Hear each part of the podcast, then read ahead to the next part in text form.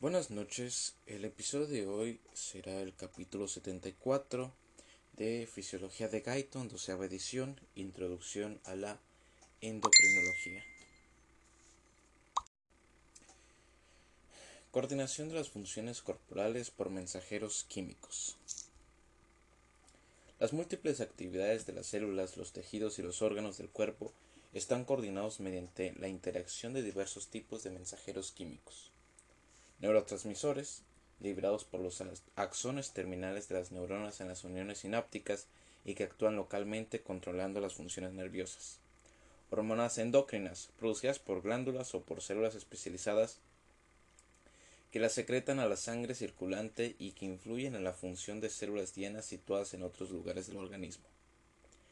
Hormonas neuroendocrinas, secretadas por las neuronas hacia la sangre y que influyen en las funciones de células diana en otras partes del cuerpo.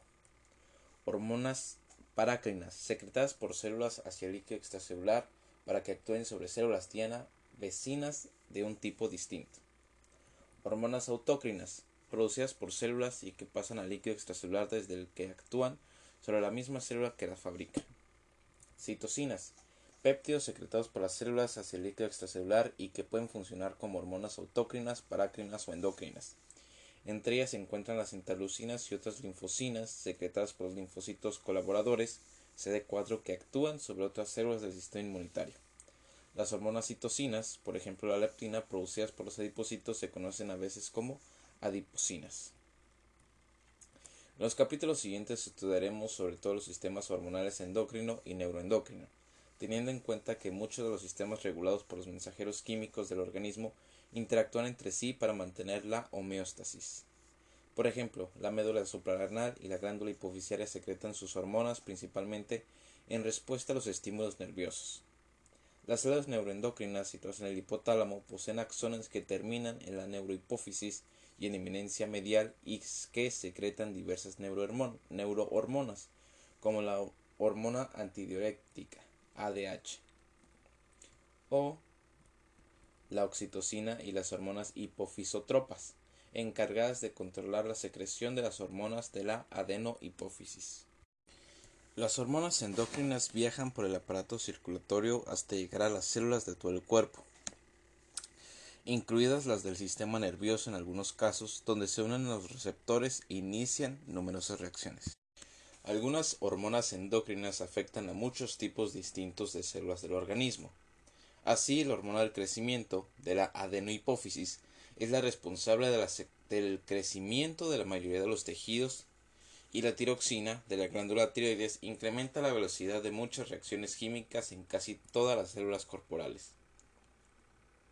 Otras hormonas actúan principalmente en determinados tejidos efectores, ya que solo estos tejidos poseen receptores abundantes para esta molécula. Por ejemplo, la, la corticotropina ACTH corticotropina de la adenipófisis estimula específicamente la corteza suprarrenal, haciendo que secrete hormonas córtico-suprarrenales, que a su vez las, hormonas de los ovarios ejercen sus efectos principales sobre los órganos sexuales femeninos y las características sexuales secundarias del cuerpo de la mujer. Los, los múltiples sistemas hormonales del cuerpo intervienen en la regulación de casi todas las funciones del mismo, incluidos el metabolismo, el crecimiento y el desarrollo, el equilibrio el crecimiento y el desarrollo, el equilibrio hidroeléctrico, la reproducción y el comportamiento. Por ejemplo, las personas que carecen de hormona de crecimiento sufren enanismo. Si la glándula tiroides deja de secretar tiroxina y, troyo, casi todas las reacciones químicas del organismo serán más lentas y la persona se volverá torpo, torpona, torpe.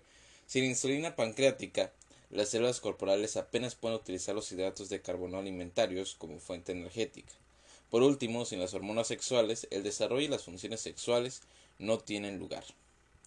Estructura química y síntesis de las hormonas. Existen tres clases generales de hormonas, proteínas y péptidos, como las hormonas secretadas por la, por la adenohipófisis, la neurohipófisis, el páncreas, insulina y glucagón, y las glándulas paratiroides, hormona paratiroidea, además de muchas otras.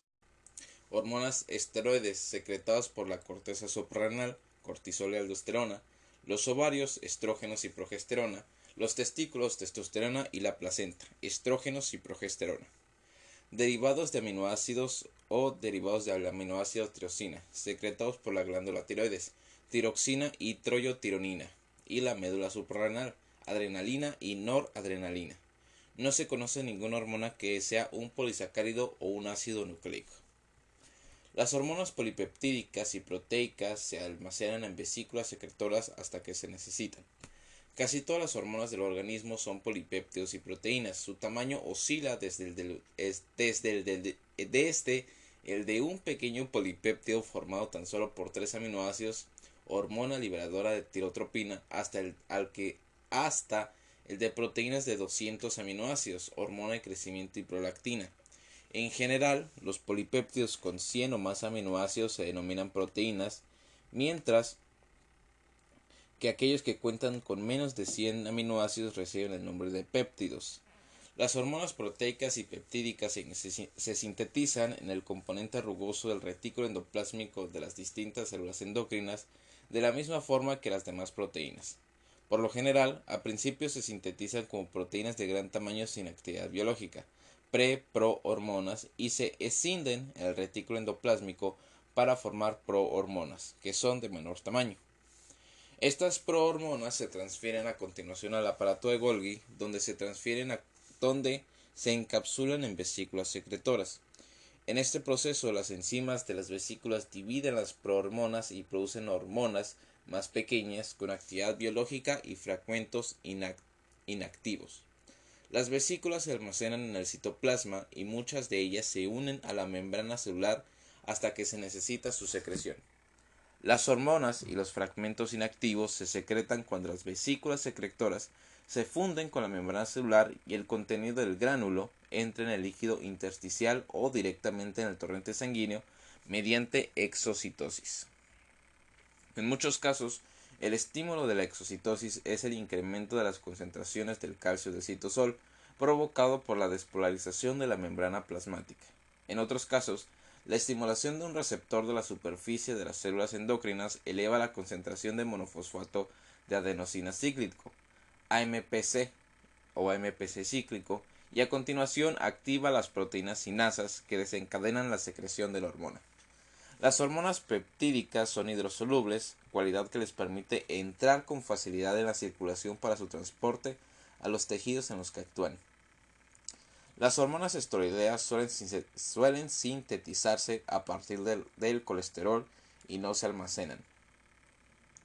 La estructura química de las hormonas esteroideas se asemeja a la del colesterol y en la mayoría de los casos la hormona se sintetiza a partir de este. Son liposolubles y están formadas por tres anillos de ciclohexilo y un anillo de ciclopentilo combinados en una estructura única. Aunque las células endocrinas secretoras de esteroides apenas almacenan las hormonas, tras un estímulo adecuado pueden movilizar con rapidez los grandes depósitos de esteres de colesterol de las vacuolas del citoplasma para la síntesis de esteroides.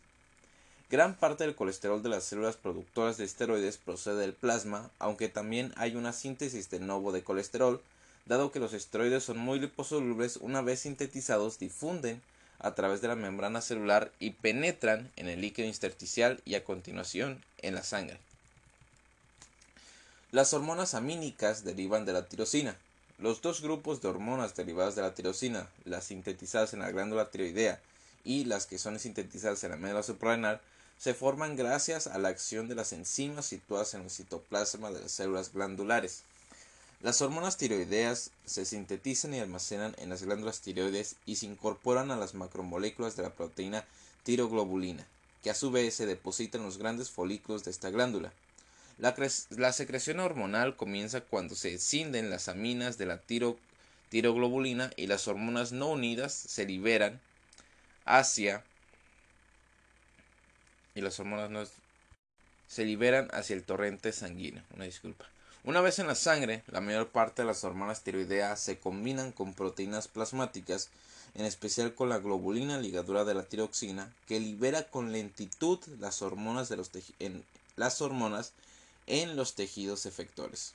La adrenalina y la noradrenalina se forman en la médula suprarrenal, que normalmente secreta cuatro veces más adrenalina que noradrenalina. Las catecolaminas son captadas en vesículas preformadas donde se almacenan hasta su secreción. Al igual que ocurre con las hormonas proteicas almacenadas en gránulos secretores, las catecolaminas de la médula suprarrenal también se liberan mediante exocitosis. Cuando acceden a la circulación permanecen en el plasma en forma libre o conjugada con otras sustancias. Secreción, transporte y aclaramiento de las hormonas de la sangre. Inicio de la secreción hormonal tras un estímulo y duración de la acción de las distintas hormonas.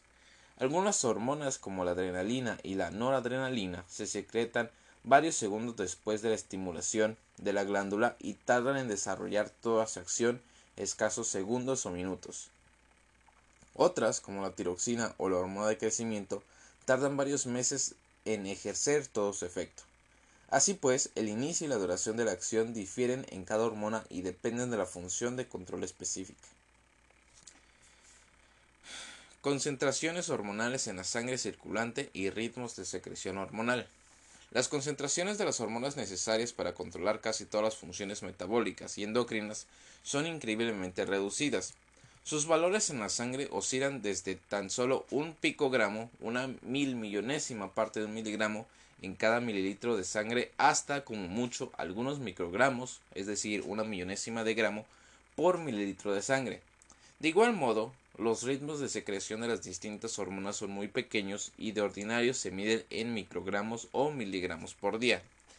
A lo largo de este capítulo veremos que los tejidos efectores disponen de mecanismos muy especializados, gracias a los cuales estas minúsculas cantidades de hormona ejercen un potente control de los sistemas fisiológicos. Control por, por retroalimentación de la secreción hormonal. La retroalimentación negativa evita la actividad excesiva de los sistemas hormonales. Aunque la concentración plasmática de muchas hormonas fluctúa en respuesta a los distintos estímulos que tienen lugar a lo largo del día, todas las hormonas estudiadas hasta el momento están en principio muy controladas.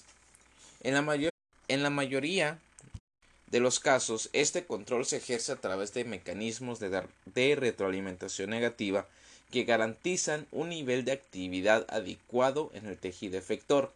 En general, cuando un estímulo induce la liberación de una hormona, los estados o los productos derivados de la acción de ésta tienden a detener dicha liberación. En otras palabras, la hormona o uno de sus productos ejerce un efecto de retroalimentación negativa con el fin de impedir una secreción excesiva de la hormona o una hiperactividad en el tejido efector.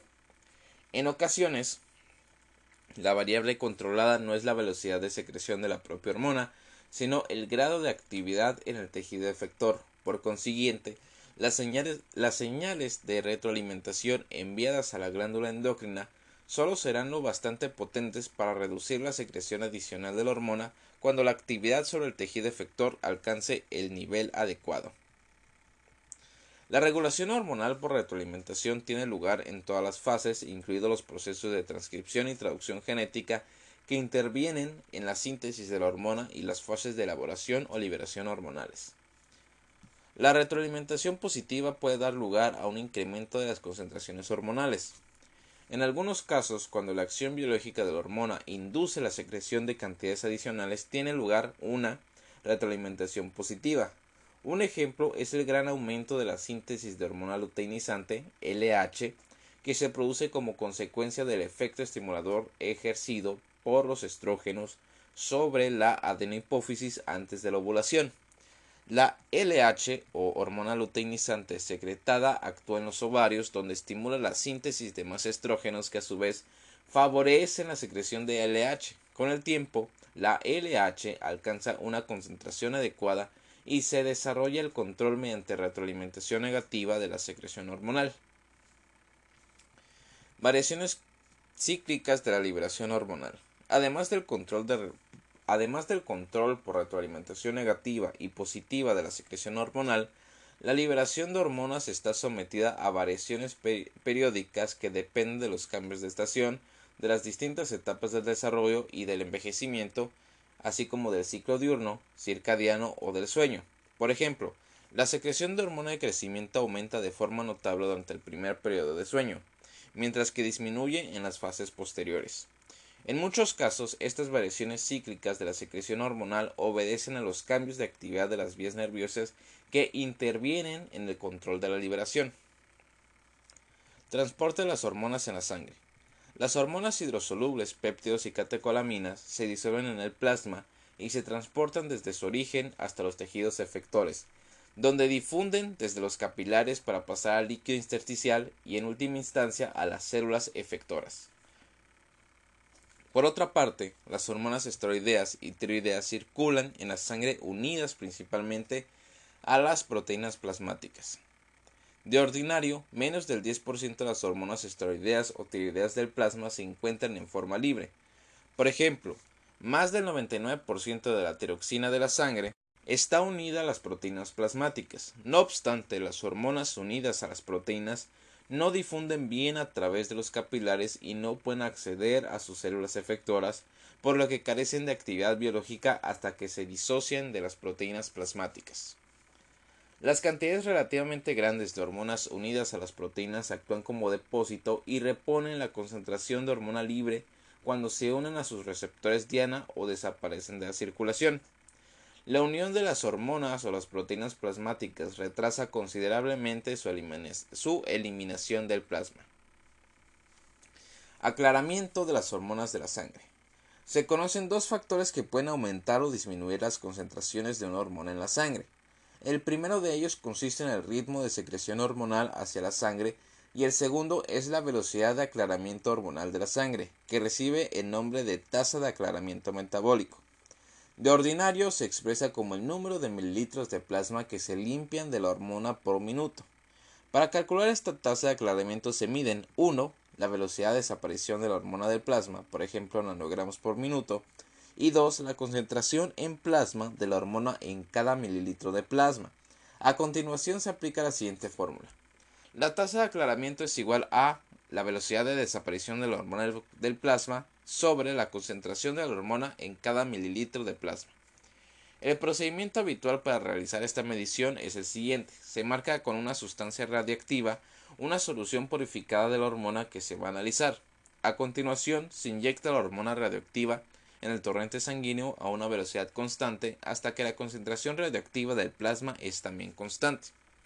En ese momento, la velocidad de desaparición de la hormona radioactiva en el plasma equivale a la velocidad de infusión, lo que corresponde a la tasa de aclaramiento. Al mismo tiempo, se mide la, concentración plasmática de las hormonas radioactivas utilizando un procedimiento normalizado de recuento por centelleo.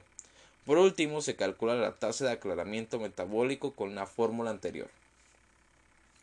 Las hormonas se eliminan del plasma en diversas maneras, tales como la destrucción metabólica por los tejidos, la unión a los tejidos, la, excreción hepática por la bilis y la, excreción renal hacia la orina. En el caso de determinadas hormonas, un descenso de la tasa de aclaramiento metabólico provoca a menudo una concentración excesiva en los líquidos corporales circulantes. Esto es lo que sucede, por ejemplo, con las hormonas esteroideas cuando existe una hepatopatía, ya que estas hormonas se conjugan principalmente en el hígado y se excretan con la bilis. En ocasiones las hormonas se descomponen en las células efectoras por diversos procesos enzimáticos que provocan la endocitosis del complejo hormona receptor de la membrana celular. La hormona se metaboliza entonces en la célula y los receptores se reciclan y pasan de nuevo a la membrana celular. Casi todas las hormonas peptídicas y las catecolaminas son hidrosolubles y circulan en la sangre libremente. Por lo general, se degradan en la sangre y en los tejidos por acción enzimática y se excretan con rapidez por los riñones y el hígado, por lo que permanecen muy poco tiempo en la sangre. Por ejemplo, la semivida de la angiotensina 2 que circula en la sangre es inferior a un minuto. Las hormonas que se encuentran unidas a las proteínas plasmáticas se eliminan en la sangre con una velocidad mucho menor y a veces permanecen en la circulación durante varias horas o incluso días. La semivida de los esteroides suprarrenales en la circulación oscila entre 20 y 100 minutos, mientras que la semivida de las hormonas tiroideas unidas a proteínas asciende de 1 a 6 días. Mecanismos de acción de las hormonas. Receptores de hormonas y su activación. La acción de una hormona comienza con su unión a un receptor específico en una célula efectora. Las células que carecen de receptores para una hormona no responden a ella. Los receptores de algunas hormonas se localizan en la membrana de la célula efectora, mientras que los de otras se encuentran en el citoplasma o en el núcleo. Cuando la hormona se combina con su receptor, se desencadena una cascada de reacciones en la célula.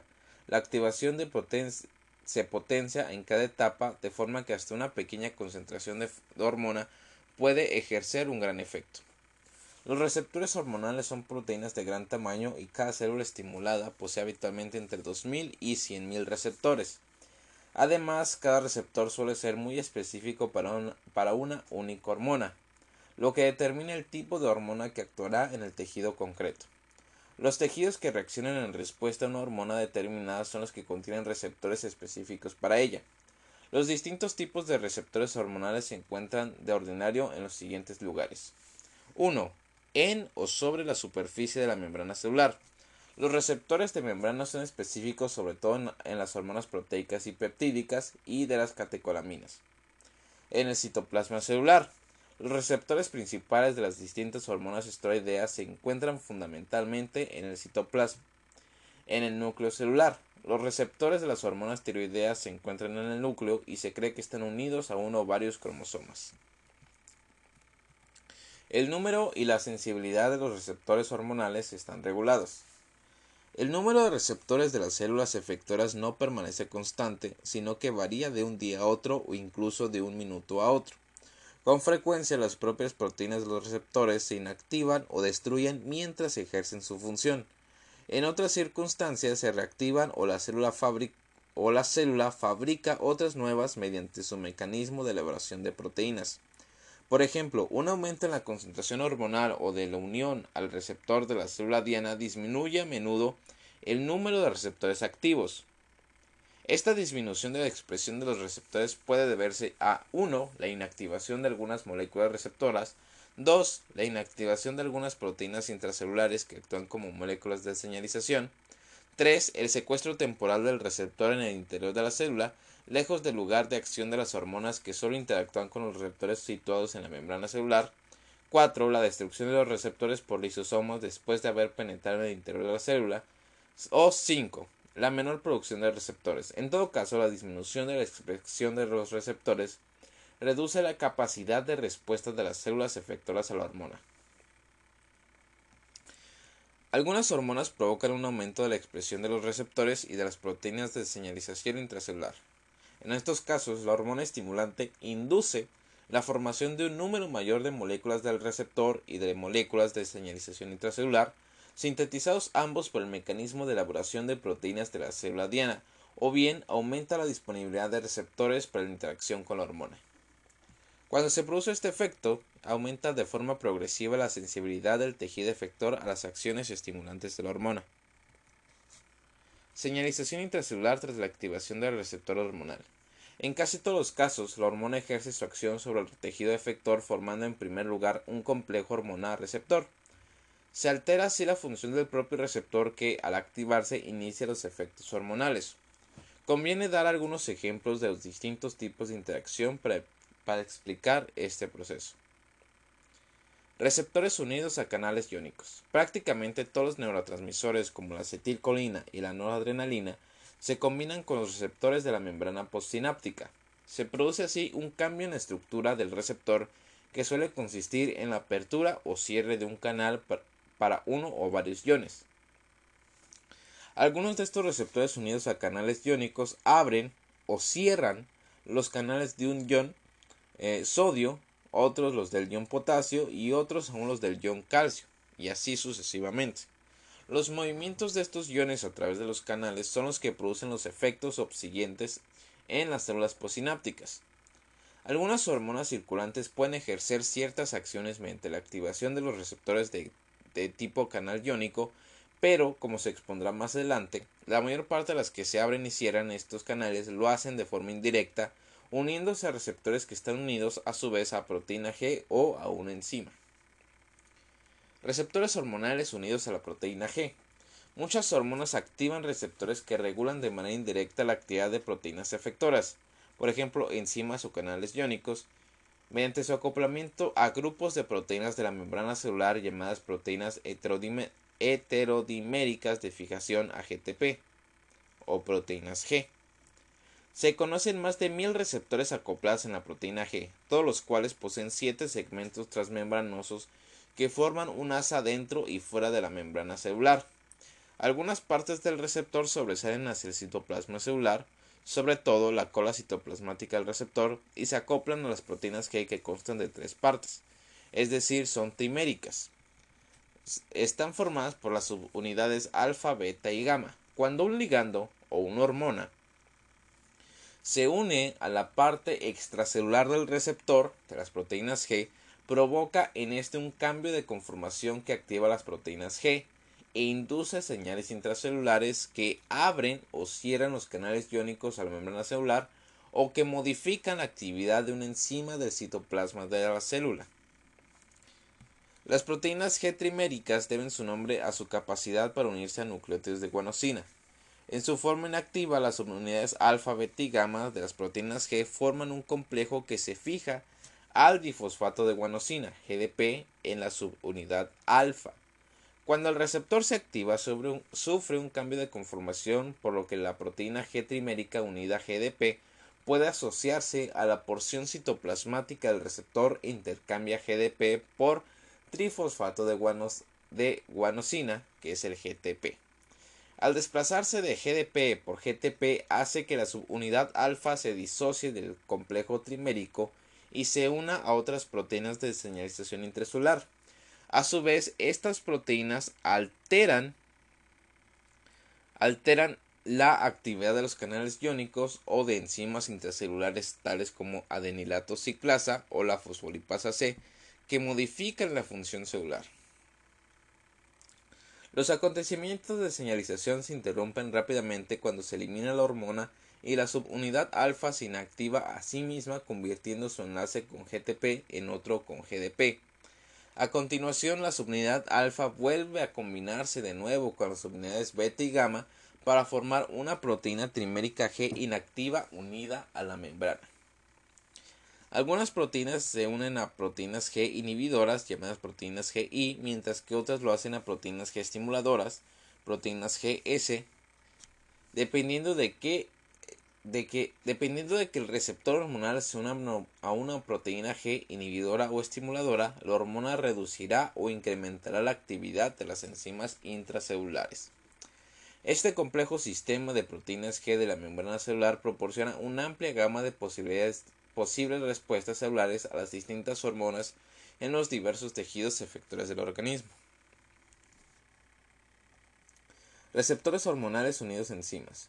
Cuando se activan, algunos receptores pasan a funcionar ellos mismos como enzimas o se asocian a las enzimas a las que activan. Estos receptores unidos a enzimas son proteínas que solo atraviesan la membrana celular una vez, al contrario de lo que sucede con los receptores unidos a las siete proteínas G transmembranosas.